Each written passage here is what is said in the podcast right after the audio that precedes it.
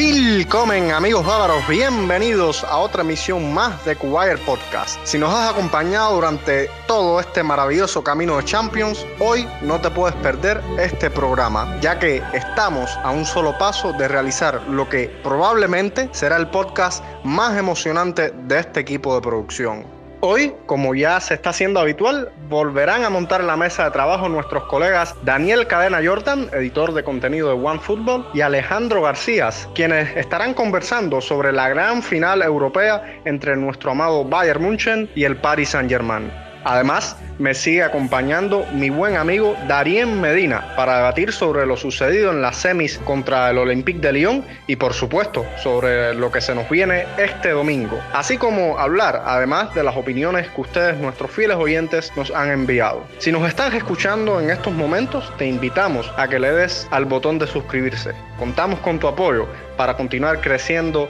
este podcast realizado desde Cuba, desde la Peña Cubayer. Y ahora sí, encendemos los motores y subimos esa maravillosa melodía que nos pone a todos los pelos de punta. El himno de la UEFA Champions League.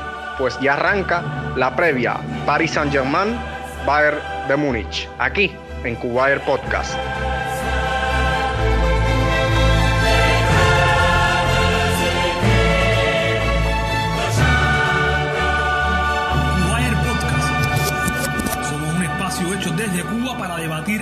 Llevarle toda la actualidad del Bayern München y del fútbol alemán.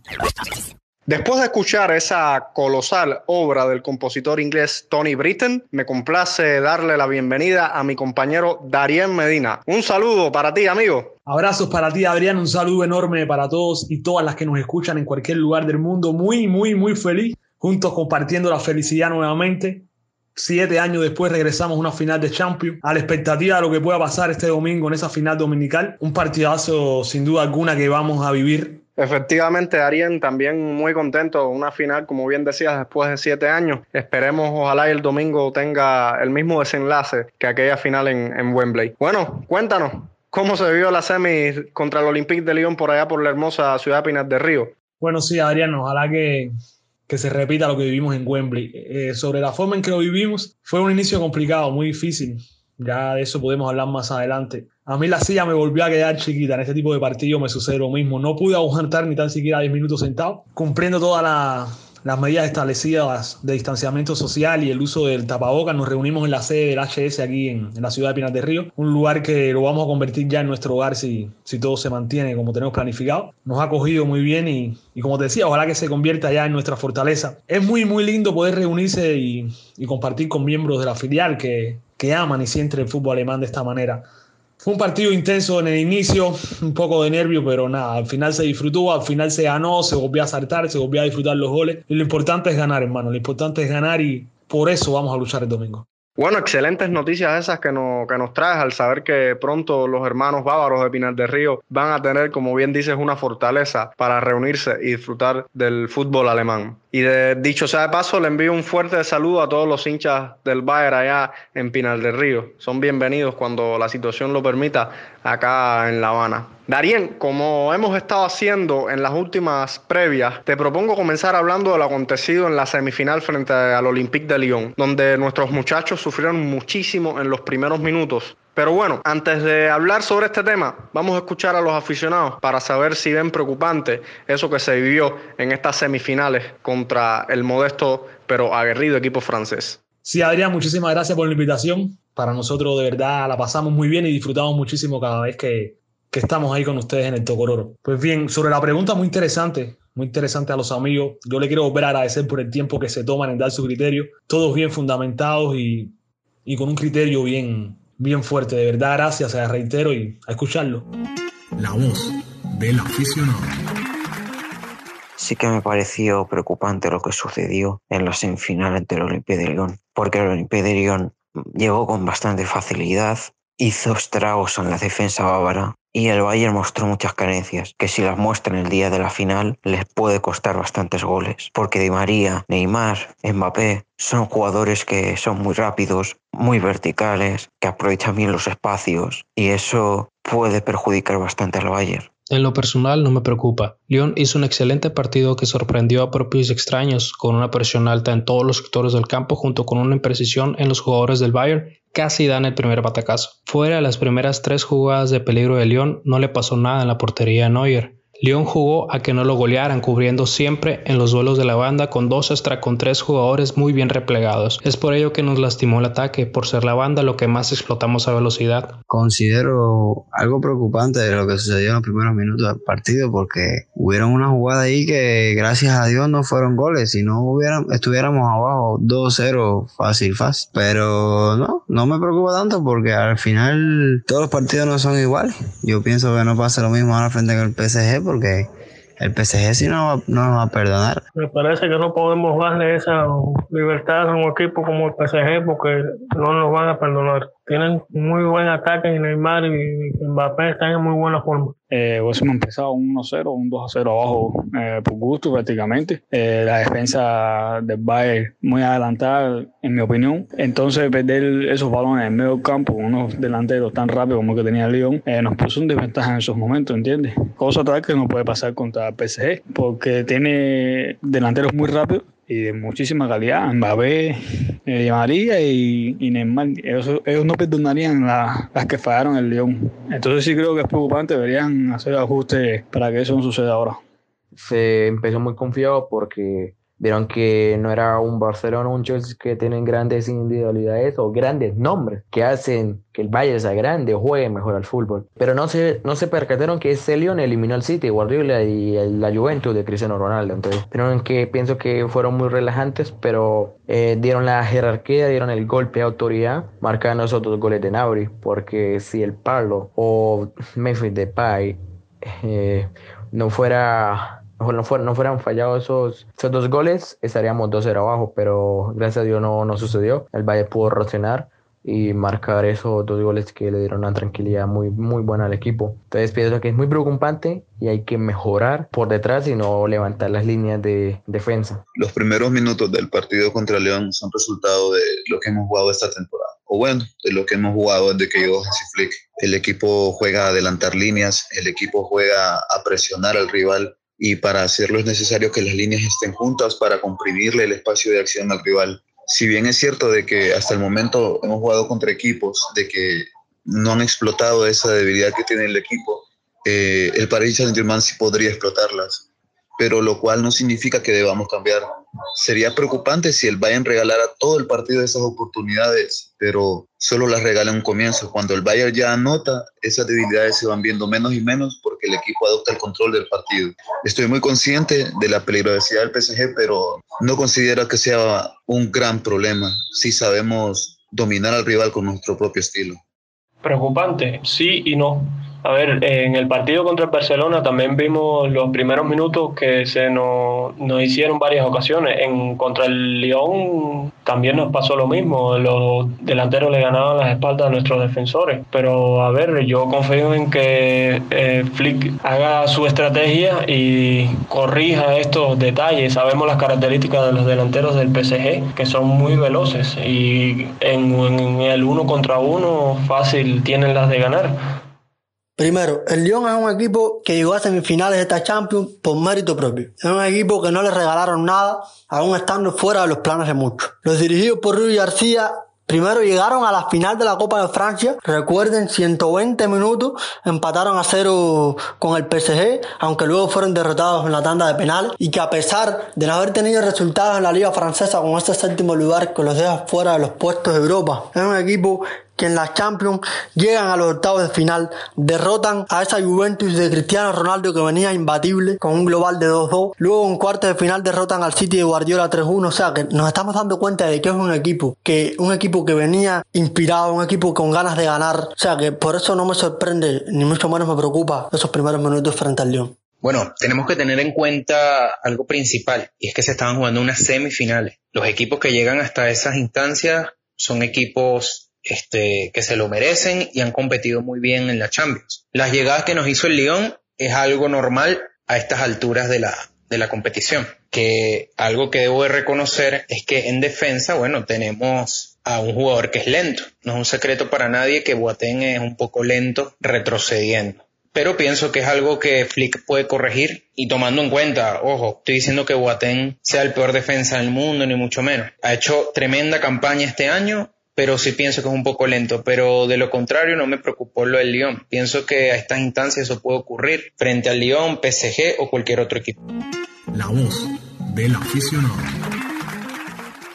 Bien, después de haber escuchado este primer bloque de opiniones, les reitero los agradecimientos a nuestros amigos oyentes. Y bueno, la verdad que esos primeros 15 minutos fueron de infarto para los hinchas bávaros. Hay que decir que el modesto pero trabajadísimo equipo francés fue superior en esos primeros 15, quizás 13 minutos. Tres ocasiones de gol que hubiesen cambiado la historia. ¿Qué crees, Darían, de los comentarios de nuestros oyentes? Sí, Adrián, mm, hay muchos comentarios que se basan en el tema de la preocupación. Yo creo que no es para menos. Sí tiene que haber preocupación, sobre todo la forma tan constante y tan incisiva con que nos atacó el León. Fue, fue un ventabal de, de fútbol. Nos acompañó la suerte, ojalá que sea la suerte, la bendición del campeón lo que, lo que nos acompañe y que, y que también la final esté con nosotros. Lo cierto es que los amigos sí, sí muestran un, un, una pequeña incertidumbre. Yo no fuese tan alarmista tampoco. Yo pienso que Flick cuenta con los elementos y con los argumentos suficientes como técnico y con jugadores para hacerle frente, para enmendar esos errores que, que aparecieron que sí es cierto que aparecieron. Yo tengo confianza en el equipo, yo creo que, que son problemas que, que si tienen solución, la van a tener y confío plenamente en Flick. Bueno, Ariel, yo realmente preocupación no es lo que, lo que siento. Yo en lo personal creo que es lógico que en algún momento en, en, la temporada se den esos juegos, incluso en, en, la Bundesliga con esa derrota contra el Gladbach. O sea, es normal, es casi imposible que un equipo mantenga eh, el, ese ritmo y ese rendimiento de juego. Eso sí, creo que Flick va a tomar y estoy seguro que toma, tomó notas sobre lo acontecido en esos primeros 15 minutos. Darien, y es que después de lo visto ante el Olympique de Lyon, uno creería que este Bayern aún tiene cosas por mejorar, como bien decían nuestros oyentes, sobre todo en defensa, y es que según las probabilidades, yo creo hubiese sido raro ver otra goleada de espanto. De ahí que el resultado pareciera el esperado, o al menos para mí. Y es que este matagigante francés venía muy motivado, lo cual se vio claramente en esos 15 minutos que hemos estado hablando reiteradamente. Y bueno, tampoco es que los franceses hayan bajado los brazos, perdón, durante todo el encuentro. Importantísimo no ver con, con esos achiques, con la salvada a toco de Cambi, que hubiese sido la primera vez, incluso estaba pensando que hubiese sido la primera vez que el equipo iba a salir eh, con un marcador adverso, que iba a tener que venir de abajo. Un, un panorama, perdón, que creo que el equipo apenas vio en la competición. ¿Cómo lo ves? ¿Qué hubiese pasado si hubiésemos empezado perdiendo ese encuentro? Sí, Adrián, a ver, sí, yo creo que es un poco exagerado usar el término este de, de alarma, ¿no? Un poco exagerado. Pero el problema es que cuando te digan de esa forma es que algo estás haciendo mal, hermano. Y, y, el, y el León llegó, llegó con peligro, con muchísimo peligro.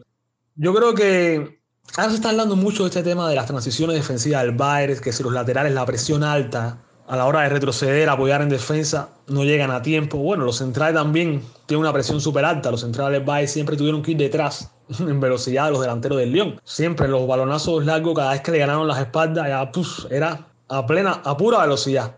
A pura velocidad porque ya están totalmente desubicados, ¿no?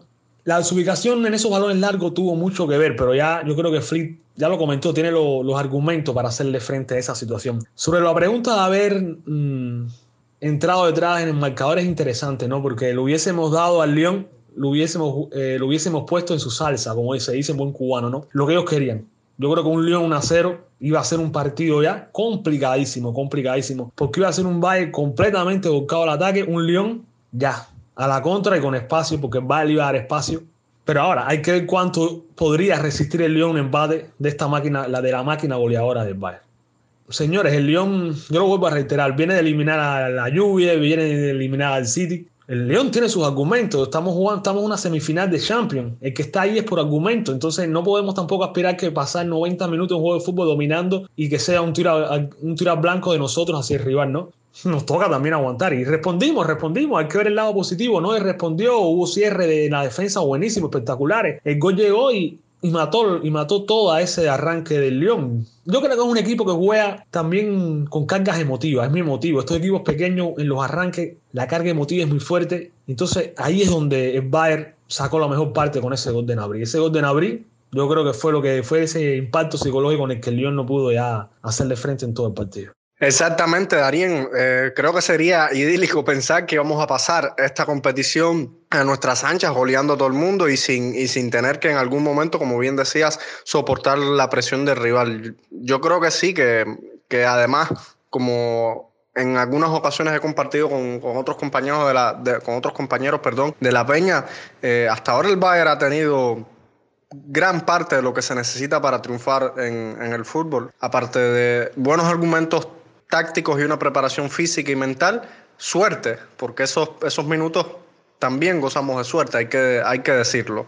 Darien, ahora te invito a seguir con este tema de la semifinal ante el Lyon. Eso sí, sin meternos en profundidad, a analizar tácticamente lo que puede llegar a ser Flick para solucionar esos problemas que se vieron ante el Lyon. Y es que una buena noticia nos trajo a los aficionados ver el regreso de Benji Pavar. Esto da opciones de, de cambios en el equipo. Por eso escuchamos las opiniones de los oyentes al respecto. Así que te propongo pasar el segundo bloque de opiniones de la voz del aficionado y al regreso, al regreso estamos con más. La voz del aficionado.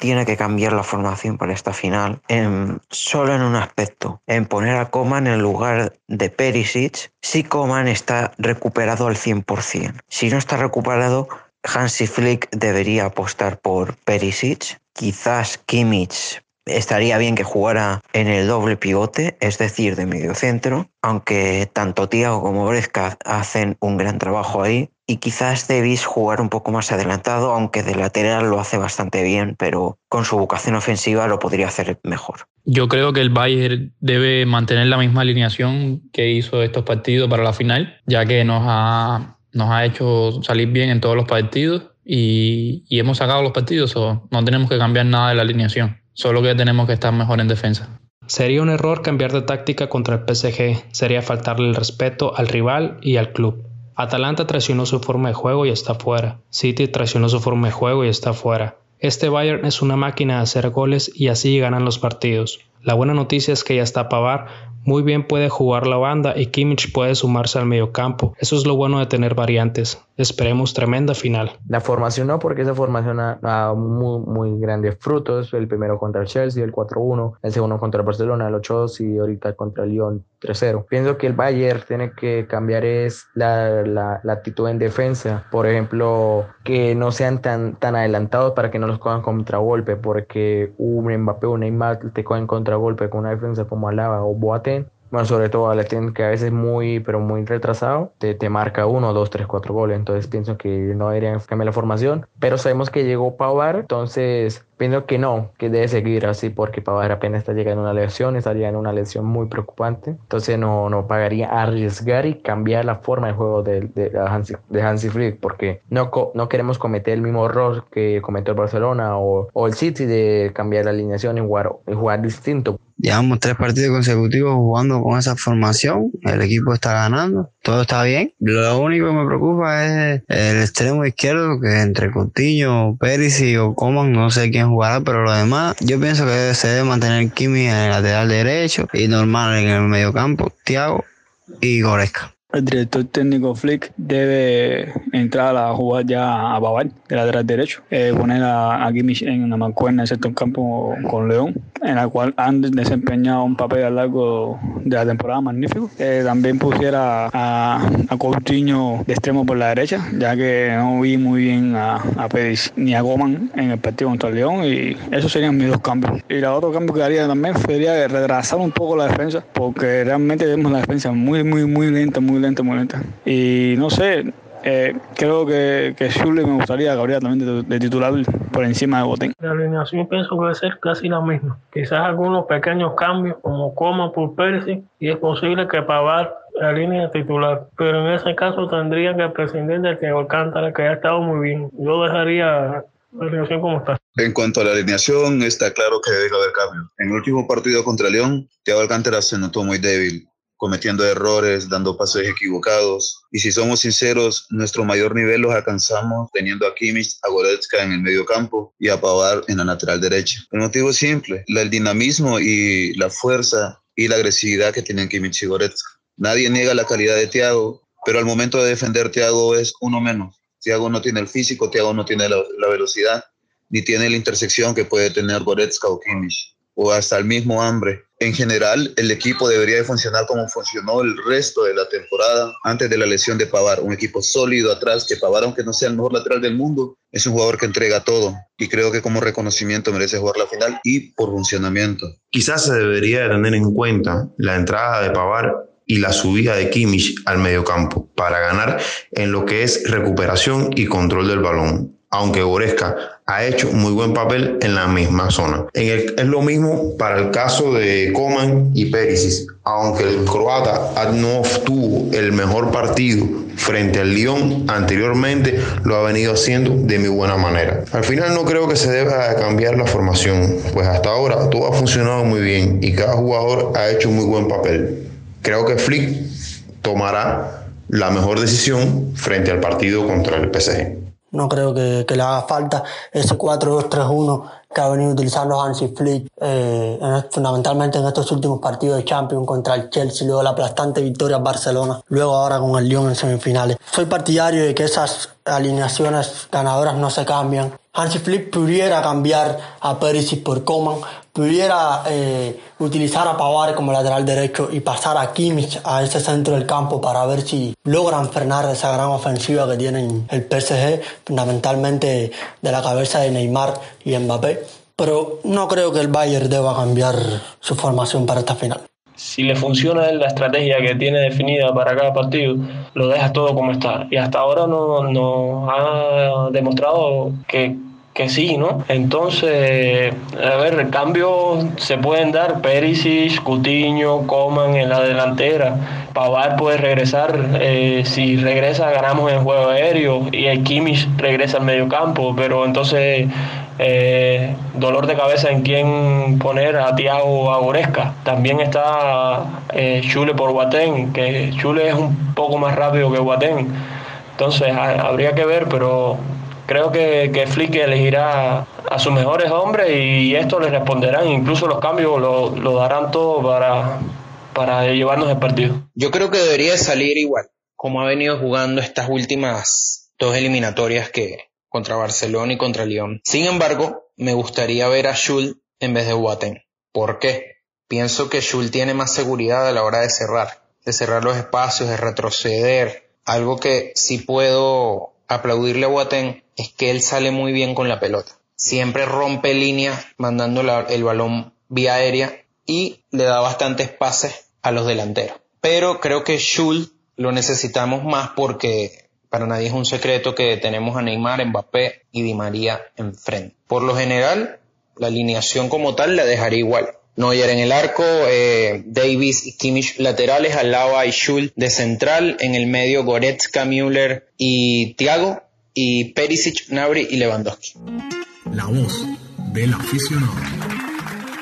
Bien, excelente nuevamente nuestros oyentes con sus comentarios bastante interesantes y polémicos. Nuevamente el agradecimiento para ellos. Esperemos en lo adelante sigan contribuyendo con nuestro podcast. Bien, antes de continuar charlando con mi colega, les comento a nuestros amigos oyentes que tenemos una nueva cuenta en Twitter, arroba para que se mantengan actualizados sobre nuestro trabajo, nos sigan y conozcan sobre las noticias del Bayern Múnich y el fútbol alemán. Todo en idioma español. Además, podrán participar en nuestras encuestas y formar parte de cada episodio de Kuwait Podcast, porque ustedes, hinchas bávaros, también tienen un espacio para ser protagonistas. Recuerden, arroba Podcast en Twitter.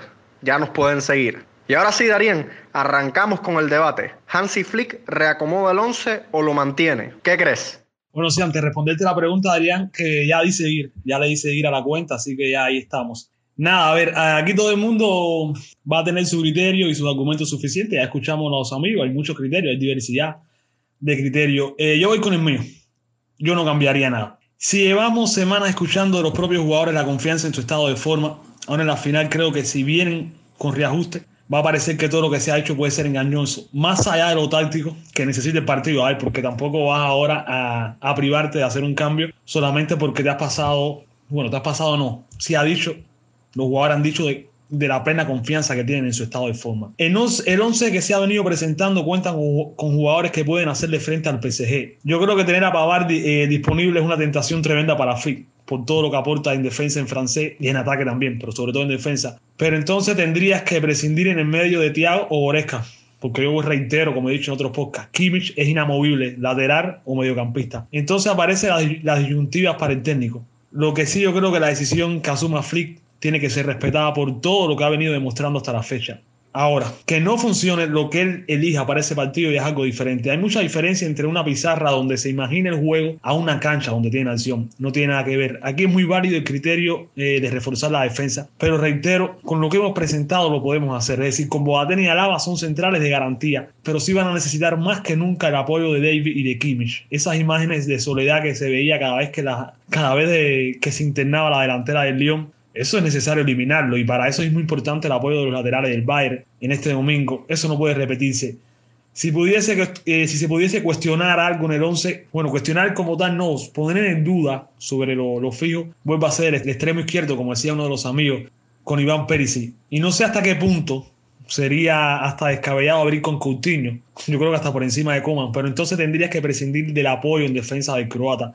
Son interesantes todas las alternativas que se puedan manejar, Adrián, pero en mi humilde opinión es que con un reajuste, un reajuste táctico, sin hacer ningún movimiento de jugador, se puede mostrar un equipo sólido en defensa. Yo creo que con esos 11 que hemos venido enfrentando, tenemos suficientes, suficientes argumentos para, para hacerle frente al PSG.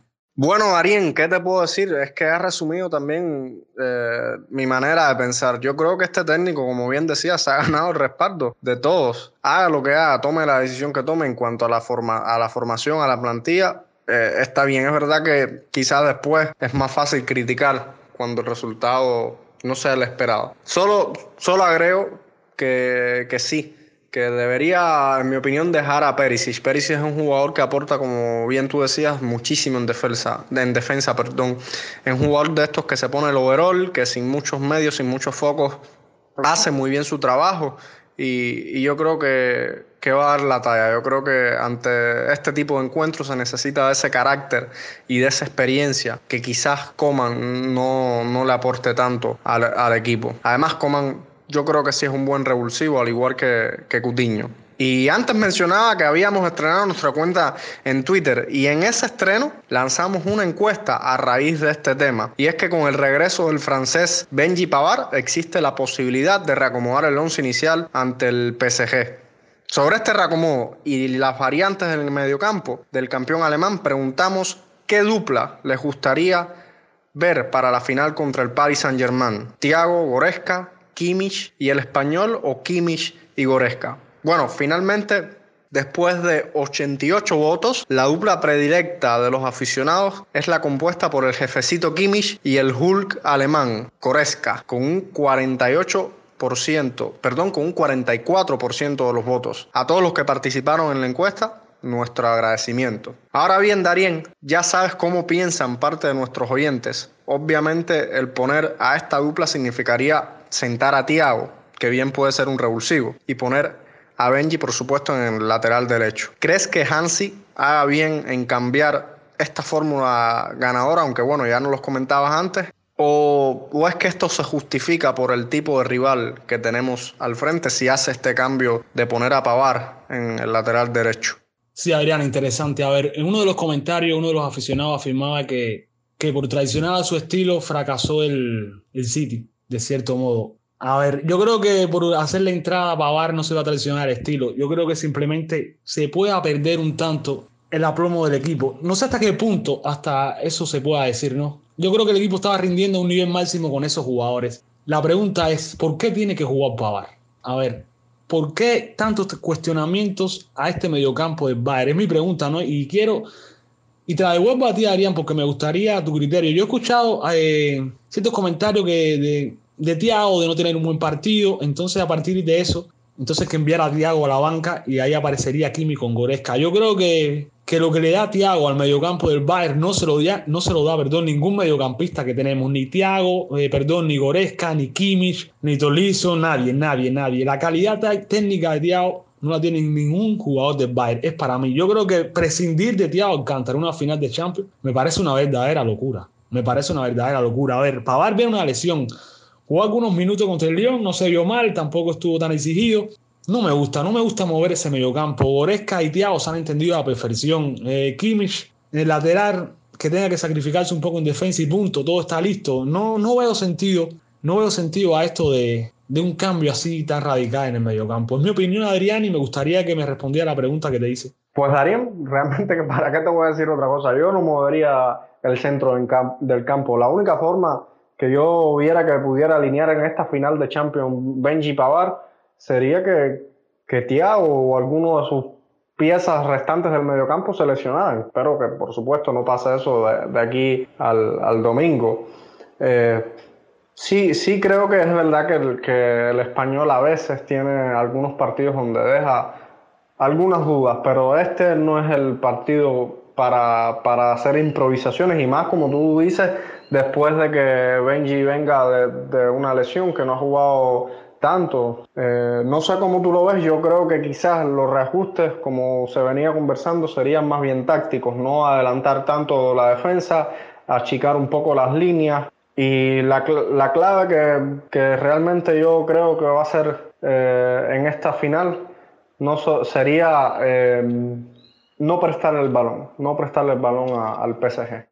Bueno, Adrián, no creo que, que, tenga que agregar mucho más. Estoy total, totalmente de acuerdo contigo. Tener el balón, adueñarnos del juego, como dice, achicar los espacios, no darle espacio. Yo creo que con la calidad de técnica de Mbappé y de Neymar, tiene cualidad suficiente para definir un partido de fútbol ante rival que sea. Y de ahí está la tarea del Bayern. Saber minimizar lo más posible a Neymar y Mbappé en ese partido. Pero totalmente de acuerdo contigo, hermano. Eh, esperar la modificación táctica de Flick, si al final existe. Si no se va a traicionar, vamos a ir con la presión alta.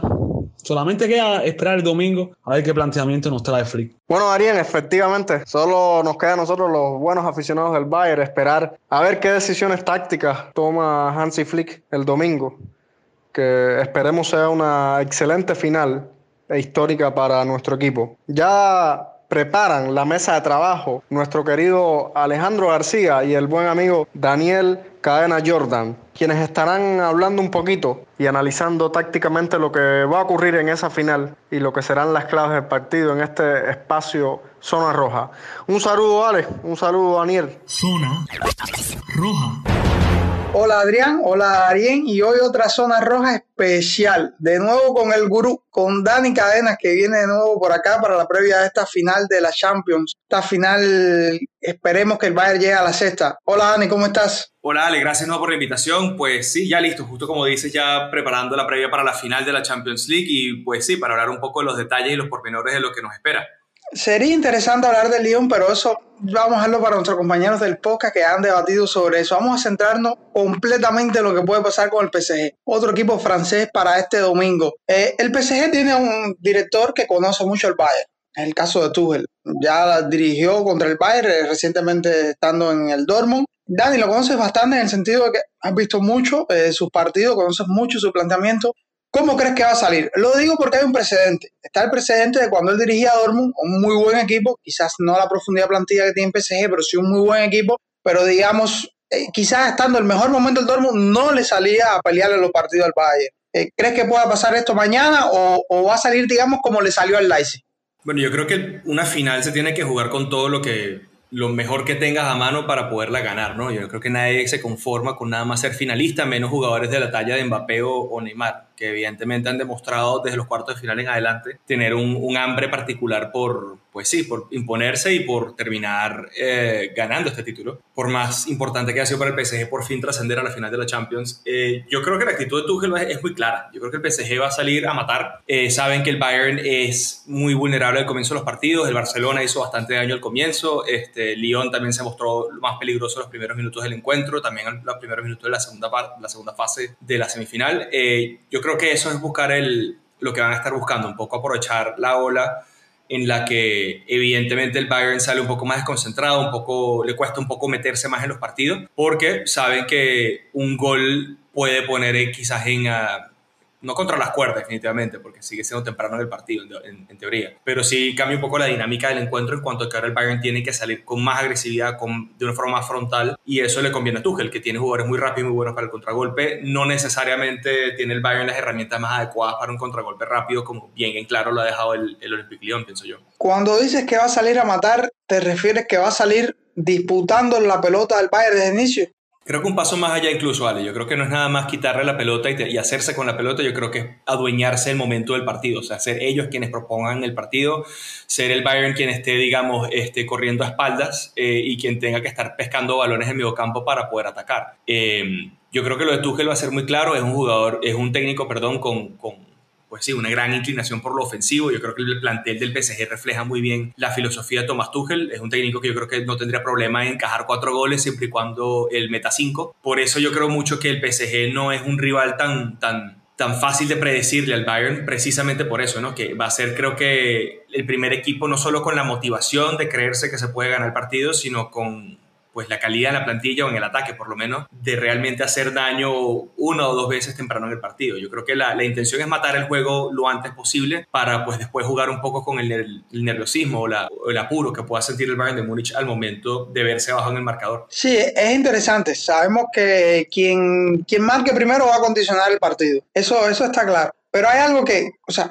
cuando miras el mediocampo de PSG, lo que ves es que tienen tres jugadores muy buenos recuperando y no son tanto de creación. Me refiero a Marquinhos, a Berratti y a Guille. O sea, pueden crear, pero quizás no sea, no sé, a veces noto que están medio roto con esa delantera que es bastante poderosa. A veces Di María o Neymar tienen que sacrificarse a hacer ese trabajo. Por eso es que quizás me cuesta un poco pensar de que vayan a atacar de inicio, aunque es interesante sabiendo que el Bayern los primeros 15, 20 minutos como que no sé, como que, como que no calientan bien, no sé, que tienen que van de menos a más en el partido. Y creo que por ahí va la situación. Entonces, dicho esto, el Bayern debería buscar más control en el mediocampo. No sé si estás de acuerdo conmigo. Y la, la entrada de Kimmich al mediocampo puede ser una clave, teniendo en cuenta de que Pavard parece que ya está listo para ocupar el lateral derecho. Yo creo que es un buen punto que planteas. Yo, yo estoy de acuerdo con eso también, que Kimmich era un, gran revulsivo en el mediocampo, sin duda. Eh, a ver, yo creo que lo que tiene PSG es un muy buen armador de fondo, como lo puede ser Berratti, un jugador que como bien dice, es muy rocoso, sabe recuperar el balón muy bien, pero al mismo tiempo es, también bueno pasando la pelota. Eh, Paredes también puede servir eh, como un gran nexo con el ataque, él se especializa más que todo en eso, ¿no? en crear juego rápido, él es muy bueno ensamblando contragolpes y yo creo que ese puede ser su principal atributo. A mí me cuesta ver que, que Marquinhos sea banca o juegue en la defensa como tal, eh, teniendo a Kimpembe y a Thiago Silva también como centrales. Yo creo que lo que van a terminar es anclando a Marquinhos como el gran recuperador en el mediocampo. Sacrifican a Ander Herrera, que ha sido quizás, que quizás de los tres jugadores jugadores en el campo que he mencionado es el, pues el que más eh, entendimiento táctico puede llegar a tener, un tipo brillante, la verdad, pero yo creo que por la condición del partido sería el sacrificado para poner a Berratti y Paredes como los armadores en el medio campo. Y en base a eso, pues armar un fútbol que no solo sepa pelearle de tú a tú los balones al Bayern de Múnich, sino que le permita tener suficiente creación en la profundidad al PSG, asumiendo, por supuesto, que el Bayern va a estar jugando con líneas adelantadas, como lo ha venido haciendo a lo largo y ancho del reinicio de la Champions League. Eh, lo de Pavard, uff, no sé, o sea, sí creo que está en condiciones, viene una lesión no tan sencilla, le costó recuperarse, ya vio minutos y la verdad no me preocupó mucho lo que vi. No sé si estará a tope para jugar los 90, por lo cual yo me atrevo a lo siguiente. Yo creo que Kimmich parte como lateral y más adelante en el partido, de ser necesario, Flick lo adelantará y entrará Pavard. Yo no creo que vamos a modificar demasiado un planteamiento que le ha dado resultado por más em, lagunas que pueda llegar a haber en el equipo en el mediocampo, eh, por más yo siento que es un problema más a lidiar con el equipo eh, en la defensa que en el mediocampo como tal. Yo creo que el planteamiento es muy, muy claro eh, Tiago va a ser el armador como lo ha venido haciendo. Eh, Goretzka va a ser esa suerte de, vamos a llamarlo como el Berrati en este, en este escenario, un jugador que puede armar las jugadas desde muy profundo, un jugador que pues box to box, te va al, te va al mediocampo rival también y te puede atacar y, disparar desde el borde del área. Eh, pero su principal tarea va a ser, digamos, complicar un poco el flujo de juego del PSG. Un jugador muy bueno presionando, un jugador muy bueno este, en el hombre a hombre y muy bueno en la zona, o sea, armando, digamos, eh, marcaje a sombra, marcaje directo y buscando posicionarse muy bien en el campo para poder interceptar más que todo. Y eh, pues al fin y al cabo yo creo que ellos dos van a ser la, la principal, el principal atributo que pueden llegar a tener al momento de contener, ¿no? Eh, Müller dudo mucho que lo sacrifiquen. Eh, me cuesta ver que sienten algunos de estos tres jugadores realmente por darle espacio a Pavard en el equipo. Por eso es principalmente eh, la razón que yo no veo al francés comenzando de titular, ¿no? Por más sentido que haría, porque es un jugador de mucha proyección por las bandas, es un jugador que también sabe eh, cerrarse y jugar como central un poco, em, bueno, sabe tirar centros como muy pocos jugadores en el juego, la verdad, pero no sé, yo siento que todavía con Kimmich en la defensa, él puede hacer un trabajo eh, muy importante al momento de contener a, pues creo que le tocaría a Neymar contener a él eh, de cierta forma. Entonces yo sí siento que tener a ese jugador capaz de pisarle los talones, literalmente y metafóricamente a, a Neymar, eh, puede ser una gran diferencia al momento de plantear este partido de entrada, ¿no? Pavar yo creo que va a estar un poco, no sé, yo siento que un jugador que está recién recuperado de una lesión en una final de la Champions, eh, sin haber jugado 90 minutos corridos en lo que va de la Champions, mira, me cuesta verlo como titular, la verdad. Yo creo que sería un gran riesgo modificar algo que ha resultado mal que bien, bien, que ha sido Kimmich de lateral nuevamente, y pues sí, no sé, esta larga explicación, palabras más, palabras menos, es para eximir de, cualquier responsabilidad Pavard para salir de titular, eh, en esencia. Creo que guardamos a Kimmich como lateral derecho nuevamente, Goretzka, Thiago de titulares en el medio campo de recuperación y, armar jugada, y pues Müller jugando como el fantástico trecuartista que ha resultado siendo estos, estos últimos meses. Sí, a ver, solo aclarar que ahorita mencionaba que me, me, confundí, me refería a Ander Herrera, porque creo que Paredes va a ser el sacrificado cuando se meta a Berratti. Ahora, Flick se ha demostrado ser un hombre muy práctico.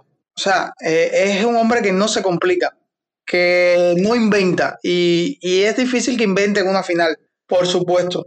O sea, que si desde que se reanudó la Champions, eh, eh, ha ido con la misma alineación siempre. Siempre mostrando los mismos problemas, siempre mostrando las mismas carencias atrás, eso no es un secreto para nadie, pero ha ido con lo mismo. En eso estoy de acuerdo. Pero yo creo que necesitan músculo en el mediocampo, porque es que si el PSG pretende irle de tú a tú, como, como dices que debe ser, no creo, no veo a, a capaz, él solo con Goretzka, no veo esa pareja capaz de contener ese medio campo. Y me resulta también porque Thiago en el último partido, o sea, Thiago es lo contrario a Flick. A él sí le gusta complicarse, en el sentido de que si él no la, no, la quiere hacer sencilla, él quiere hacerla elegante. Y dos veces, pasando sin mirar, perdió pelotas contra el Lyon, que con Mbappé o con Neymar terminan en gol. O tienen altas probabilidad de terminar en gol. Entonces hay que tener cuidado con esos riesgos. O darle las orejas o, sustituirlo en ese sentido. Eh, por ahí va mi duda. No sé si estás de acuerdo conmigo en esa actitud que a veces tiene Thiago de querer adornar la jugada y por ahí pierde, pierde balones importantes. Yo parto de dos, de dos, principios. Primero, que el partido contra el Lyon era el partido ideal en el cual podías cometer esos errores, porque como bien dices, el margen de error era un poquito más grande. No, no estoy diciendo que PSG perdón, que el, que el Lyon tenga un peor eh, rendimiento, o sea, peor equipo que el PSG. Yo creo que con el cambio de Pay quedó bastante claro de, de, lo vulnerable que puede ser un equipo como el Bayern en la defensa, justo con las pérdidas de balón de Thiago que tú comentas. Lo que yo siento es que es el, fue el momento del partido ideal para poder eh, encontrar esos errores y poderlos plantear o buscar una solución de cara al PSG. Lo otro es que yo sí siento que la defensa de León, de Lyon es mucho más robusta, mucho mejor articulada, mucho más ensayada que la del PSG, precisamente por cómo plantea los partidos Tuchel. Tuchel no tiene problemas en desprender personas del ataque, personas del ataque, por ejemplo, los carriles con Bernat y con Kerer. Yo creo que no tiene problemas en lanzarlos al ataque ciegamente, como podría hacer el Bayern con Davis y Kimmich incluso. Por eso yo siento que al momento de plantear un partido de Thiago, donde evidentemente va a haber instancias de más complicado, no lo veo necesariamente tan complicado como frente al Lyon, porque Lyon, insisto, es un equipo que ha sabido crearse una fama de recuperar balones, de jugar bien a la presión, de hacer bien la marca. PSG no es ese equipo. Entonces yo creo que Thiago, si bien no tendrá la misma flexibilidad o el mismo la misma tranquilidad. Fin y al cabo, como bien estamos diciendo, es una final. Yo sí siento que precisamente por haber cometido los errores que cometió ante Lyon, hay una curva aprendizaje importante de parte de Flick y de parte del equipo que les va a permitir a ellos poder, eh, de cierta forma, atajar lo que se vio ante Lyon en esas salidas de, de, de Thiago, donde evidentemente lo vistoso de la jugada era la prioridad para él, ¿no? No bastaba con tirar un pase simple, el pase tenía que ser bonito, así de sencillo. No era quizás la primera opción o la segunda opción, quería la más rebuscada y hacerla de una forma elegante. Él juega así eh, yo siento que pocos son los jugadores que tienen, digamos, la capacidad táctica, eh, eh, técnica, perdón, para poder hacer ese tipo de cosas, ese tipo de gestos, y pues yo creo que al final Thiago es de los pocos que es capaz de hacerlo. No sé si lo vayan a sacrificar realmente porque yo no veo en el equipo a alguien con ese talento como para poder plantearle salidas tan elaboradas al Bayern, y yo creo que un partido ante ese equipo como el PSG, que tiene un poco más de margen en la defensa y tienes un poco más de, de riesgo en el ataque de parte de ellos, pues te puedes dar el lujo de sentar a alguien capaz de armarte esa jugada. Sí, eso es lo otro, que Thiago te da esa pausa ese toque. Es el, digamos, el jugador más jugón, valga la redundancia, en el juego de palabras que tiene el equipo. Pero si yo te tengo una, una solución, yo había pensado una solución, y es que lo meto a Cutiño por la banda izquierda, que puede bajar un poco y entonces puedo volver loco a los, a los defensas con cambios de Nabri y de banda, o sea, tirándose a Cutiño, eh, Müller quizás reposando sobre la banda derecha, Cutiño tirándose más al centro, eso ocasionalmente y él armando jugadas, porque Cutiño lo he visto con ganas. Cada vez que entra, si no marca, tiene una. En el partido contra Lyon marcó un gol que se anuló porque Boresca la rosa con el taco, pero había salido bien, o sea, estaba bien. Gol, copia papel carbón, no sé si el primero o el segundo que le hace a Barcelona. O sea, da oportunidades y Perisic me dejó algunas dudas, a pesar de que tuvo un gran partido desde lo táctico, sobre todo de cara a gol me dejó dudas y desequilibrando me dejó dudas. Y creo que me confío en Coman como un jugador minuto 70 o minuto 60 fundamental porque con la rapidez que tiene, partido cansado, un partido que debe ser de ida y vuelta, digamos que es un cinchete, como decimos acá en Cuba. ¿Esa no pudiera ser una variante o sería mucho invento, como dices ahorita, eh, de cara a una final donde, donde Coutinho hace mucho tiempo que no es regular?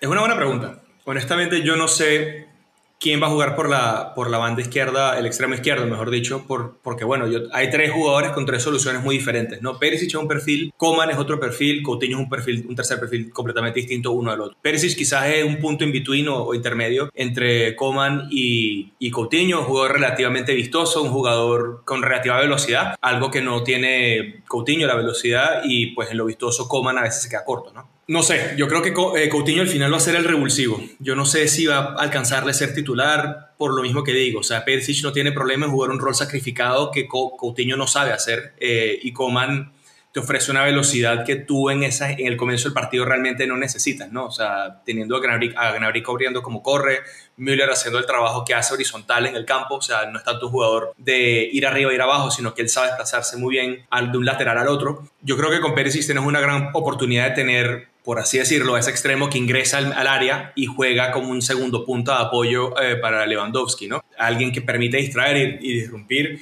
Yo creo que con la dupla de Thiago Silva y Tilo Kerer que va a tener probablemente el PSG por esa banda, por la izquierda del Bayern, eh, va a tener algo de maniobra porque Kerer, si bien tiene mucha velocidad, a veces con las entradas este, es muy prematuro o muy impulsivo eh, y eso le ha, pasado factura vez en cuando al equipo. Eh, y Thiago Silva, pues yo le he visto un poco fallo, ¿no? O sea, un buen central, sin duda, lugar a dudas, tiene mucho que, con qué despedirse, quiere irse por la puerta grande, pero al mismo tiempo yo no sé si, si él tiene, digamos, la, la sigue tan pulido como para poder frenar tanto a Lewandowski como a Müller y encima Perisic. Coutinho al final del partido yo creo que puede complicar mucho más, él hace mucho daño, pero precisamente por eso, ¿no? Entra faltando 20 minutos, 25 minutos, el equipo contrario está cansado de recibir el balón, bueno, corridas todo el día de, Alfonso Davis y de Perisic, y yo creo que ese es donde él consigue la apertura principalmente para poder este, destacarse, ¿no? Eh, y Coman, pues yo creo que él puede ser una gran alternativa al momento de necesitar un poco más de velocidad, de tener que jugar al contragolpe sí o sí, pues te ofrece mucho esa ese ritmo que al final del día es indispensable contra un equipo como el PSG. Habiendo dicho todo eso, yo creo que mover el equipo tanto ahorita para cometer a, a Coutinho, porque habría que modificarlo un poco,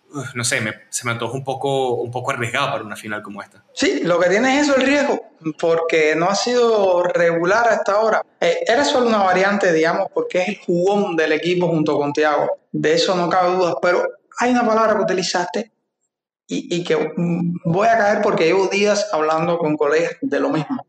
El Bayern tiene revulsivos en el banco, o sea, el, Bayern te saca uno y te pone a otro en situaciones determinadas del partido y mejora o que se adecua a, lo que quiere. Me refiero a que tiene, con las últimas alineaciones que ha dejado, tienes a Coutinho, tienes a Coma en el banco, tienes a Tolizo, o sea, tienes varios jugadores, tienes a Pavar. Dicho esto, que jugando con alineaciones que ha traído hasta ahora. El PSG no tanto el PSG pone toda la carne en el asador de inicio y qué revulsivos puede tener.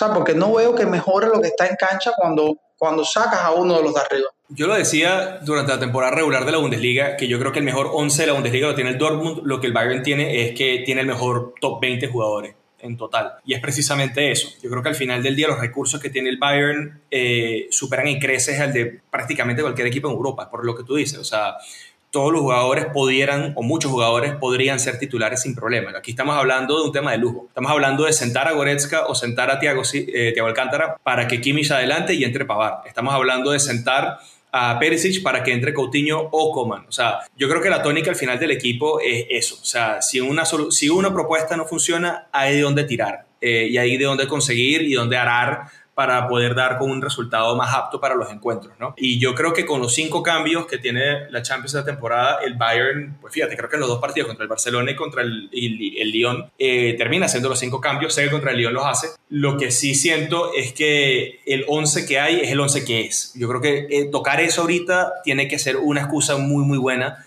para poderlo hacer. Tiene que ser, por ejemplo, que Pavar sepa algo que el resto de nosotros no sepamos sobre el PSG y ofrezca esa solución que permita darnos el lujo de sentar a un jugador como Goretzka o Thiago, que hoy por hoy yo creo que son insentables no solo en el Bayern, sino en prácticamente cualquier equipo que estuviera. Y ahí sí yo creo que está el secreto. Eh, es una segunda mitad, la del siguiente partido, muy interesante a los efectos tácticos, porque vamos a ver a Tuchel, que es un gran entrenador de reajustes en el medio tiempo, enfrentando lo que, la propuesta del Bayern y Flick reaccionando en algún punto la segunda fase a esos ajustes que hace Tuchel. Entonces yo creo que inevitablemente la manera en que operen esos cambios va a ser, va a ser la, clave que termine definiendo. Yo no veo al Bayern como un favorito tan grande como lo podía ser contra el Lyon o como resultó siendo contra el Barcelona. Siento que el PSG es un equipo que más allá de tener la calidad tiene la motivación, tiene muchas ganas, se les ve, se les nota particularmente a, los dos jugadores que ya mencioné, a Mbappé y a, Neymar. Eh, y tienen a Tuchel también que tiene su propio problema interno de reivindicarse como ese técnico que nunca lo pudo lograr con el Dortmund a pesar de tener toda su exposición y pues ahora con el PSG que se ha dado una y otra vez contra la misma pared, yo creo que está muy en onda con pues devolverle la confianza al equipo que nunca lo destituyó y le ha dado chance a su proyecto de crecer y madurar, eh, de por fin consagrarse, ¿no? Por eso pienso que, que la diferencia va a ser mínima, un partido muy ajustado, y en el que precisamente cómo reacciona el Bayern y gracias al banco del Bayern es que el Bayern tiene una ligera ventaja por delante del PSG.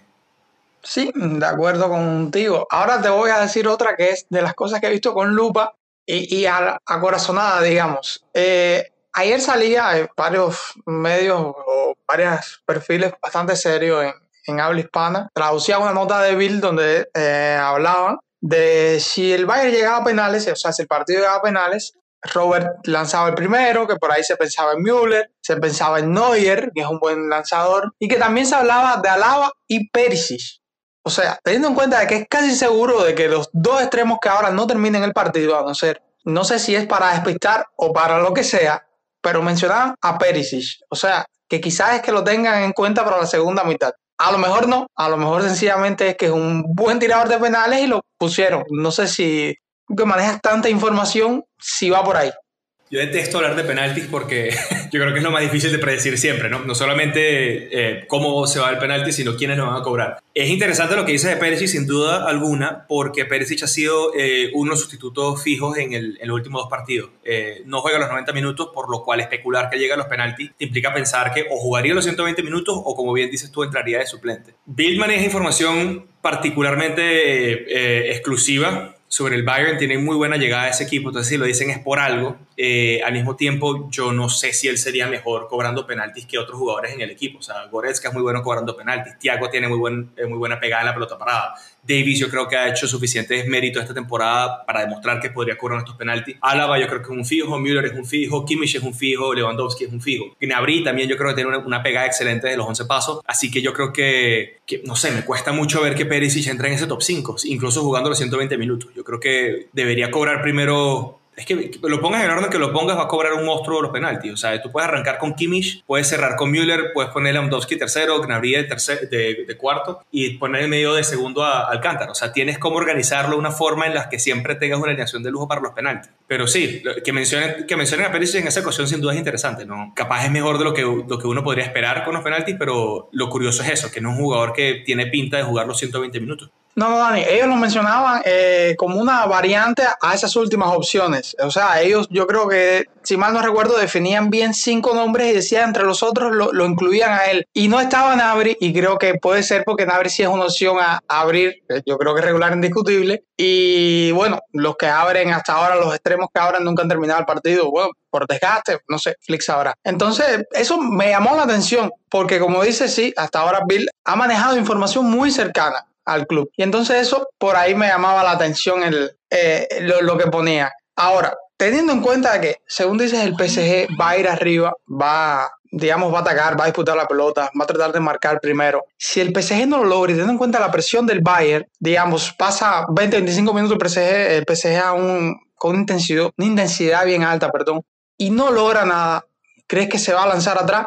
¿Por qué lo digo? Porque todo el mundo habla de la defensa del Bayern adelantada y de que, de que pueden tener problemas en los mano a mano. Pero bueno, yo, digo, por la banda izquierda eh, lo lanzamos a correr a Mbappé contra Davis que a Mbappé no se le gana con oficio de central, se le gana con rapidez, porque es un hombre que gana a eso sus duelos, aparte de la, calidad que tiene. Ves los duelos con Alaba, eh, ves los duelos con Boateng posiblemente, que si es más lento, y con Kimmich, suponiendo que está ahí, o Pavar. Pero cuando miras la defensa del PSG en los duelos individuales contra el Bayern, ves a Bernat, descarte del Bayern, Ves a Thiago Silva, que viene haciendo la misma historia que Boateng más o menos, un gran central hace muchos años, pero que ya no está en sus mejores momentos y carece de velocidad y decías ahorita que se equivocaba. Ves a Querer, que los jugadores del Bayern ya lo conocen, pasó por el Chalque, y ves a Kimpembe, que tiene un problema que noté en el partido ante el Leipzig, y es que cuando se le pica la pelota, la María, el sobre la falta ni Olvos así, le pican la pelota, digamos, se la pinchan y él tiene que bajarlo porque demora en, en hacer ese giro. Y el Bayern ya ha hecho tres veces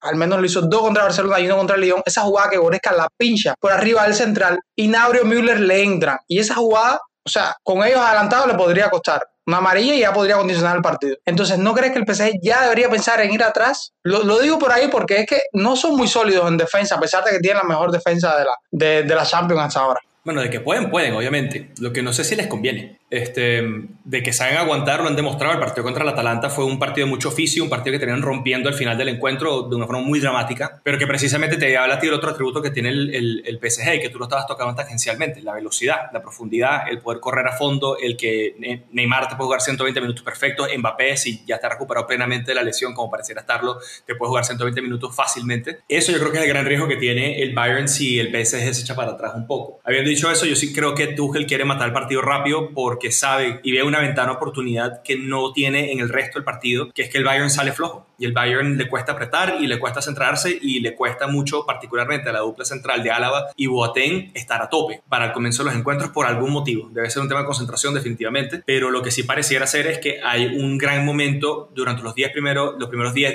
10 o 15 minutos del encuentro donde el Bayern suele estar un poco más destado, un poco más descolgado, un poco más pendiente de, de posicionarse bien en el ataque que estar cuidando espacios en la defensa. Eh, y bueno, así ha caído, así cayó el gol, bueno, el autogol de, David Álava, así cayeron, dos, así cayeron dos postes del Lyon, así cayó un poste del Barcelona también.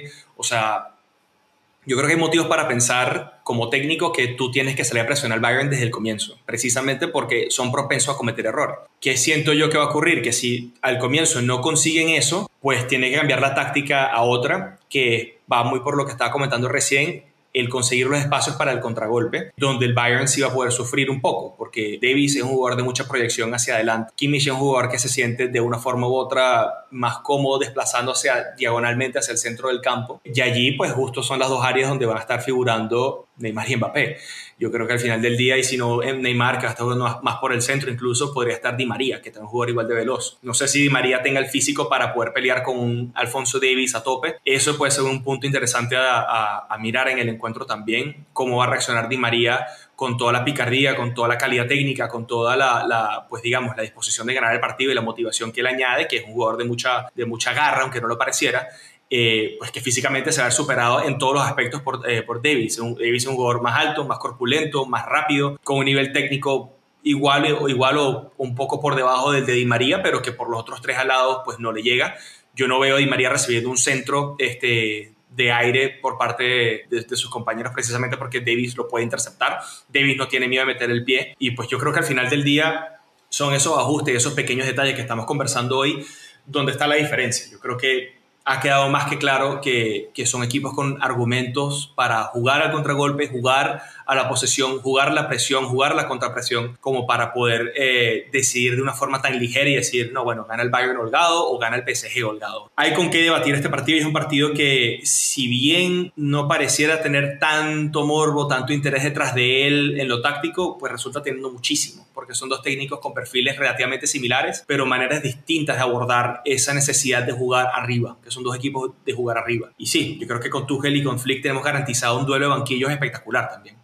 Flick al término del partido contra Lyon habló de, cambios en la defensa. Según lo, que hemos hablado aquí, entonces serían eh, ajustes más que cambios. Yo creo que utilizó el término ajustes. Eh, serían esos ajustes de, digamos, de, pizarra, no de jugadores. ¿Te aventuras a dar un resultado? Te aventuras a, no sé, la osadía de dar un resultado, quién gana y por ahí quiénes marcan. No, tú me crees muy valiente, eso definitivamente no te lo puedo quitar.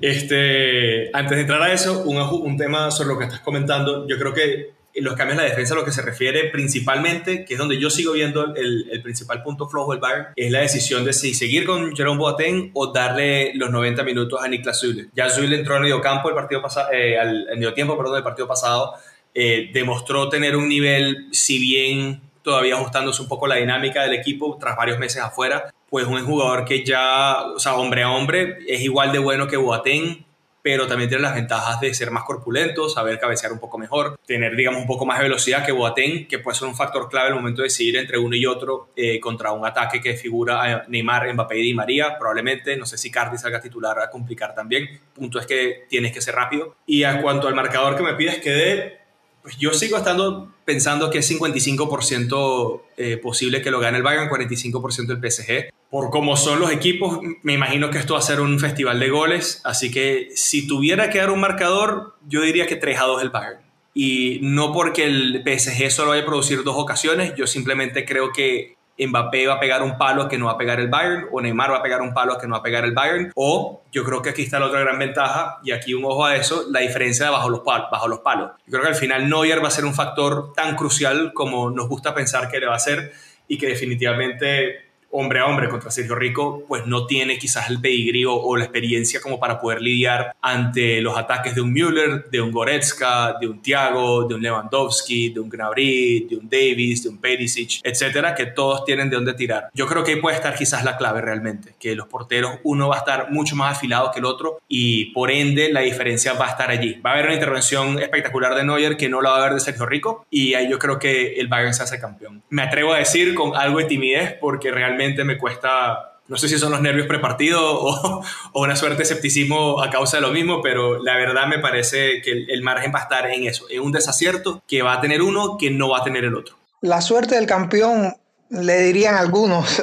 Otra dudita antes de yo aventurarme a dar el resultado. ¿Navas no llega por fin al partido, Dani? Bueno, no sé si estará a tope al final de, de, cuentas, ¿no? Sé que está entrenándose, sé que está, pues, llamado a volver, ¿no? Pero no sé si, si va a poder lograrlo al final del partido. Eh, lo último que se ha visto, bueno, que publicó de hecho ayer el, el, el PSG o hace un par de días, fue eh, una foto de, de Navas ya entrenando con, con la caminadora. Yo no, no me agrupa, no, no sé si realmente vaya a poder estar a tope como para una final de la Champions. Eso yo creo que es la duda principal. Fuera un partido más y capaz se arriesgan a jugar los 90 con Navas, de estar 100% físicamente. Rico ha mostrado tener eh, lo suyo como para pelear la titularidad este último encuentro y no sé si Tuchel al final se aventure eh, a cambiar los, los, jugadores bajo los palos, sabiendo que Navas viene una lesión que no es tampoco tan sencilla de recuperar. ¿no?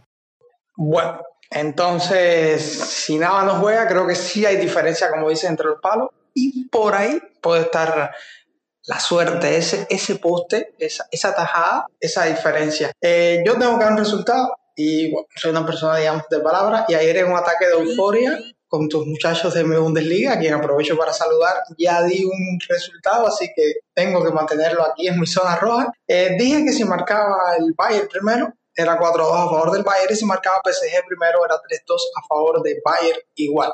Y que Müller y Lewandowski marcaban, ténganlo por seguro. Ya lo dije ayer, así que tengo que repetirlo hoy completamente y lo mantengo hoy.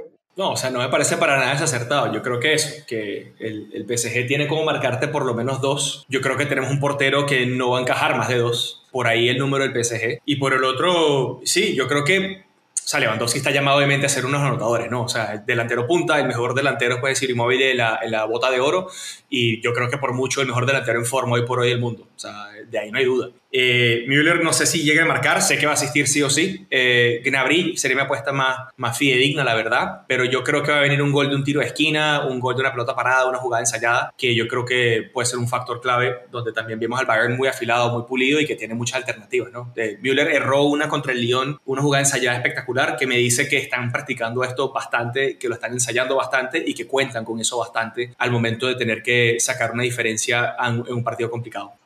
Yo lo doy a Müller como anotador por el carácter que tiene, porque recuerdo esa final de 2012 donde él lo puso Landa Bayer y, y, siempre es un hombre de carácter, por eso lo doy. Por cierto, esa jugada ensayada que decías el otro día eh, fue, recuerdo, sobre un tiro libre de Alaba que hasta yo me quedé esperando el disparo. O sea, fue una sorpresa total. Y se quedó completamente solo, lo que no pudo, no pudo concretar, no pudo enganchar la pelota. Pero les había quedado a la perfección. Y si dice que está ensayando, por ahí sí puede haber peligro. Así que bueno, ya yo me voy despidiendo, Dani, esta zona roja que me parece que ha estado bien caliente. Y espero que nuestros eh, augurios, nuestros pronósticos se cumplan. Usted es el gurú y si usted dice que el Bayern lo gana 3 a 2, pues el Bayern lo gana 3 a 2. Y dale con el gurú, perfecto. Este, sí, no, o sea, yo creo que, que eso, ser un partido de mucho margen, muy ajustado, donde eso, una mano del portero, un palo, eh, un tiro libre va a ser la diferencia. Equipos muy igualados, con debilidades relativamente similares, con virtudes relativamente similares y técnicos diferentes, pero eh, con digamos, mismo tipo de apetito que es el de pues proclamarse como campeón de Europa, que yo creo que a un, técnico como Tuchel, que evidentemente es de cabeza caliente, y un técnico como Flick, que es muy ambicioso, pues le va a encantar hacer. Eh, gracias nuevamente por la invitación, por la confianza en llamarme gurú y dar un, un pronóstico eh, partido tras partido. Yo sí creo que hay con qué ganar, pero tampoco es un partido para nada para tener confianza de que, de que sí, de que hay una holgura necesaria para estar eh, tranquilos. Yo creo que es un partido muy tenso, hay que estar muy preparados para, para eso, un partido largo, de muchas jugadas trabadas, de mucho detalle y que pues yo creo que el consejo de la afición es eso, enfocarse en los detalles, enfocarse en cómo está, eh, cómo está viéndose cada jugador sobre el campo, notar si están nerviosos o no, notar eh, cómo está ubicándose en el campo, cómo está reaccionando el sistema defensivo y ahí yo creo que va a estar la solución para el encuentro para el Bayern. Muchísimas gracias Dani. Un gustazo ¿no? tenerte por acá, que compartas con nosotros. Y estoy seguro que no va a ser la última que vas a estar acá en Zona Roja. Yo de momento ya con resultado dado, con la previa hecha, devuelvo los micrófonos a mis colegas Adrián y Darien. Zona roja. Bueno, el saludo y el agradecimiento, por supuesto, a Dani y a Ale nuevamente por este espectacular espacio, como siempre, Zona Roja. Y ahora regreso con mi colega Darien para seguir conversando, perdón, un poquitico. Y es que esta Champions nos ha dejado algunas cuestiones bastante interesantes, Darien. Hay algunos comentarios que refieren que el Bayern no ha tenido rivales que tengan la misma intensidad y que sean difíciles. Pero ¿hay realmente algún equipo en el mundo en estos momentos que tenga tan alta intensidad como para catalogarse como muy superior al Bayern de Múnich en estos momentos? Sí, Adrián, eh, parece una constante este tema de, de equiparar al Bayern con los rivales. A ver, al terminar el partido de Bayern-Lyon aparecía un artículo en marca, ¿no? Es una sección que se llama Contracrónica, algo así de que, que Bayern eh, se bailaba a la Liga Española, sin duda alguna, con el nivel que ha estado mostrando en esta Champions. Y uno de los de las líneas del artículo planteaba de que ningún equipo en la Liga Española se había visto con ese nivel físico, con esa velocidad del Bayern de Múnich. Entonces, eso ya te habla de que el Bayern de Múnich sí ha mostrado calidad, sí ha mostrado superioridad. Yo creo que sí la ha mostrado. La mostró hasta ante el Chelsea, perdón, la mostró ante el Barcelona, ante el Lyon están los cuestionamientos, para mí sí. Bayern acomodó el resultado y ya. No tenía sentido volver a desgastarse y nada de eso. La misión era llegar a la final y se cumplió. Si los rivales no han podido con el Bayern, es deficiencia de rival y todo meritorio para el Bayern también, ¿no? El Bayern es superior porque físicamente está a un nivel estupendo. Ningún equipo a los que se ha medido ha podido en este aspecto con el Bayern. El Lyon, en los primeros 15, 20 minutos ya después del gol de Nabri, le costó muchísimo. Hay que ver con el PSG el domingo. Yo creo que a nivel de físico son dos equipos que están muy parejos y hay que ver de tú a tú cómo será ese partido. Pero no, no, no, creo que cada estar sacando cuenta ahora que si es rival, que si es Bayern. Bayern es superior porque está en un estado eh, tremendo y se lo ha hecho a los mejores equipos de Europa ahora mismo. Para mí no hay discusión. Y una temporada sin duda, Arien, que está siendo histórica. Reflejo de ello, los 15 goles de Lewandowski en Champions a dos de igualar el récord de goles de Cristiano Ronaldo y los 9 goles de Serge Gnabry. Repito, Lewa con 15 y Serge Gnabry con 9, lo cual nos deja con la dupla más goleadora de la competición, superando a Cristiano Ronaldo y a Gareth Bale. ¿Qué, qué refleja esto? ¿Qué, ¿Qué significa esto para el Bayern de Múnich? Adrián, significa ante todo que es un equipo de élite, que tiene jugadores de élite, que tiene jugadores, perdón, de una calidad técnica tremenda, tremendísima. Nabri, no se habla, creo, lo suficiente de Nabri, pero lo que ha hecho Nabri este año en la Champions para decirlo en buen cubano, es un abuso lo de muchachos. Es tremendo. Lo de, tú ves los nueve goles en abril de visitante, todos los momentos que han sido los goles y es digno de aplauso, ¿no? Ha sido una actuación en Champions tremenda y hasta un gol del segundo goleador en esta Champions que es Haaland, ¿no? Ojalá que en la Champions empate y también desempate, ¿no? El gol de, del partido ante el León, bueno, fue lo que le dijo al Lyon, lo de ustedes hasta aquí, con todo respeto, ¿no? Pero le sacó completamente al equipo francés de, la competencia. El Bayern es un equipo de élite, un equipo, un equipo de élite, Adrián, y los equipos de élite tienen jugadores de élite. Los jugadores del Bayern son de élite. Lo que hacen los jugadores del Bayern es lo que hacen los jugadores de, primer nivel, ¿no? Y ahí lo tenemos, Lewandowski, Nabri, Müller, Coman. Bueno, Coman con la lesión a lo mejor no daba ese brillo, pero está Kimmich, está Thiago, está esta defensa, está Lava, está Neuer. Bueno, Neuer, bueno, a Neuer no han enviado a retiro tantas veces y ha vuelto. Bueno, la misma historia de Müller que la gente se asombra, pero ese es Neuer, ¿no? Ese es Neuer. Adrián, el Bayern, te reitero, es de élite y es un equipo grande, un equipo grande con grandes jugadores. Y ahí está, ahí está el Bayern con sus jugadores y, con números muy interesantes, sobre todo a la ofensiva en esta Champions. Y es que casualmente, Darían, hablabas de Nabri y este superó con 23 el curso más goleador de Fran Riveri, perdón, que era de 19 con el Bayern de Múnich y a, la vez igualó la temporada más goleadora, nada más y nada menos que Arjen Robben con el gigante bávaro. Realmente registros que demuestran que ha sido una campaña brutal. Y por su parte, ¿qué hablar de Neuer, el cuatro veces mejor portero del mundo según la Federación Internacional del Fútbol, Historias y Estadísticas, y campeón del Trevo en el 2013?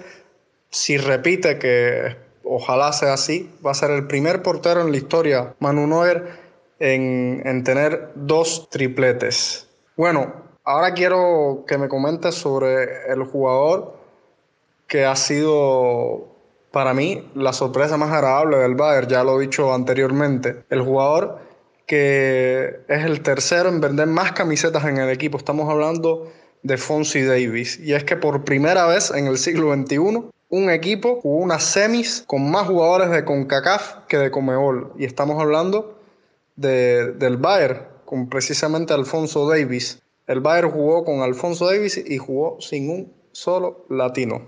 ¿Qué crees de esto? ¿Cómo se traduce esto en el fútbol actual? Y bueno, por supuesto, tus consideraciones acerca de este fenomenal joven de 19 años. Eh, Adrián, interesante estadística la de lo que hablabas de, de Nabri, ¿no? que reafirman lo que te estaba comentando. Muchas gracias por, por esos números. A ver, en los últimos años, jugadores de Sudamérica le ha costado muchísimo sentarse en el Bayern. James le costó muchísimo, finalmente se fue. Coutinho, por más que esté mostrando un nivel mejorado lo que había hecho anteriormente con el Bayern, tampoco ha sido lo que se esperaba. Entonces decir que los jugadores de Conmebol, estos dos últimos jugadores, le ha costado insertarse en el Bayern. No sé qué podrá hacer porque hemos tenido, no sé, otros jugadores de la misma zona que, que han brillado, Giovanni Ebbe, Martín de Michel y no sé, otros jugadores que le han hecho muy bien el Bayern. Lo de Alfon Davis, bueno, Alfon Davis, yo creo que no ha habido una evolución tan grande en los últimos años en el fútbol como la de David. Candidato número uno para el Golden Boy en Europa. No, no creo que exista otro, ni tan siquiera. A veces, no sé, marginamos por ciertos prejuicios determinadas ligas, determinados mercados futbolísticos. Y este es un deporte tan grande que el talento puede estar en todas partes, ya quedamos demostrado con David, ¿no? Los grandes de Europa se enfrancan en el mercado brasileño. Bueno, tiene argumentos suficientes para todo el mundo mirar Europa, eh, perdón, a Brasil, para mirar Argentina. Pero Bayern fue tan inteligente y dijo, vamos a buscar aquí un mercado de cierto modo algo exótico, ¿no? Sobre todo para Europa. Y se convierte en el fichaje más caro de la MLS para un equipo europeo. Y mire usted, Alfred Davis no solo es que llegue la evolución que ha tenido, sino que de su posición natural extremo pasa a ser un lateral izquierdo que yo no creo que haya duda de que sea el mejor del mundo, ¿no? Pero de calle es el mejor del mundo Adrián, yo creo que Alphonse Davis lo que se puede decir que es un fenómeno. Es un fenómeno con una evolución sorprendente y ahí tiene mucho que ver los preparadores la confianza que ha tenido el muchacho. Yo no creo que se esperara un crecimiento tan rápido como el que ha tenido Davis. Y es una noticia muy, muy, muy halagüeña, de verdad. Eso, de cierto modo, ayuda a que hay que mirar un poco más allá, que hay mercados mucho más interesantes donde buscar jugadores y no, estancar, y no estancarnos solamente en un destino, ¿no? Yo creo que a partir de ahora el fútbol en esta región de CONCACAF, sobre todo Estados Unidos, Canadá, se va a mirar con otros ojos. Pienso yo que sea así. Sí, Darían, efectivamente. A partir de ahora van a tener que mirar un poquito más hacia el fútbol de nuestra región. Casualmente, eh, a raíz de, este fenómeno que es Fonsi Davis, eh, Stoikov hablaba sobre lo que José María Bartomeu le había dicho cuando le, le comentó acerca de este jugador. Es canadiense, no gracias. Algo, algo como eso, no recuerdo exactamente. Y ya el resto es historia, sabemos que para bien de nuestro equipo y para bien del fútbol, con respeto a los hinchas del Barcelona, pues Fonso Davis, hoy por hoy, como tú dices, es el mejor lateral del mundo, lateral izquierdo del mundo en el Bayern de Múnich. Bueno, amigo, eh, por acá los nervios eh, se van acrecentando a medida que pasa el tiempo y se acerca la final. ¿Cómo estás tú? Cuéntame, personalmente, ¿cómo te sientes de cara a lo que se nos viene este domingo? Eh, hermano, es una mezcla, es una mezcla de sensaciones intensas, ¿no? Esto de expectante, ansiedad, un poco nervioso. No sé, es todo eso, es todo, es todo, es todo eso junto. Un amigo me decía, estás en la final, disfruta, ¿no? Pero es que está eso de que las finales no se juegan, se ganan, ¿no? Es nuestro sueño hablar de la sexta. Si no, hablamos, si no vamos a hablar de la sexta, le damos dar gracias a este equipo, sobre todas las cosas, le damos dar gracias por lo que nos han, regalado. Pero yo prefiero y preferimos todo que sea el título. Si no es el título, gracias Bayer y mía san mía, Adrián, hermano, a disfrutarlo. Aquí te, decía al principio que nos vamos a reunir, ahí vamos a estar aquí en Pinar con todas las medidas de, de seguridad, distanciamiento, disfrutando juntos del fútbol y nada, wow, expectante. Otra final de domingo, la última final de domingo fue con la selección alemana. 2014 ganamos, luego en la Confederaciones ganó Alemania, fue también un domingo. Y este es domingo. No sé. No sé, a lo mejor pasa algo, cosas grandes los domingos, ¿no? Un abrazo para ti, nada, un abrazo para ti, que los amigos y las amigas se cuiden muchísimo. Que se unirnos todos el domingo, unirnos en un, en un solo grito que sea mía, San Mía y apoyar al Bayern hasta la muerte. Aquí no hay de otra, apoyar, apoyar, apoyar y Mía San Mía por siempre, Adrián, un abrazo. Un abrazo para ti y aquí estamos. Así mismo, amigo. Mía San Mía. También, por supuesto, el abrazo para ti y para todos los hinchas bávaros allá en el hermoso Pinar de Río. Esperemos que el lunes podamos hacer probablemente el podcast más alegre de Cubayer. Un saludo especial para ti, amigo. Un abrazo. Y antes de terminar, quisiéramos reiterarle el agradecimiento a todos los oyentes que se comunicaron para participar. Tal es el caso de los amigos Julián Ayola y Rubén Buendía de Venezuela y España respectivamente, que no se han perdido ninguno de los llamados que hemos realizado. Además se sumaron Alejandro Mour, Alex Fimbres, Luis Josué y Brian Martínez desde los Estados Unidos, México, Honduras y Colombia respectivamente. Y del lado de nuestra isla tuvimos a Robe Valdivia y al director de la filial de Cubayer en la provincia de Matanzas. Un saludo para todos los hinchas matanceros. El amigo Denis Pérez, que nos informó que están haciendo todo lo posible por reunirse para disfrutar el domingo de la final. Y tuvimos casi pleno total con los hermanos de la Peña Love en Camagüey, David Tejas, Rafael Rocamora, Junier Montero y Eduardo González, que también se reunirán para ver esta preciosa final.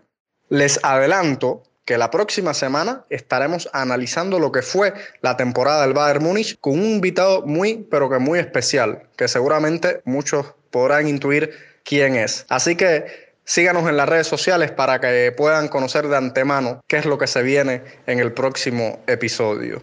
Y así amigos, estamos llegando al final de este programa y como ya viene siendo costumbre, nuestro equipo de trabajo integrado por Fran Domínguez, Alejandro García, Darien Medina y Rafael Román, esperamos les haya gustado este episodio. Además, los invitamos a escuchar las próximas emisiones de Cubayer Podcast y a suscribirse en la plataforma en la cual nos escuchan. Yo soy Adrián Cáceres, conductor de este programa y de igual forma espero estén satisfechos con nuestro trabajo. A todos los que nos escucharon, les doy las gracias por su atención. Mía San Mía y hasta la próxima.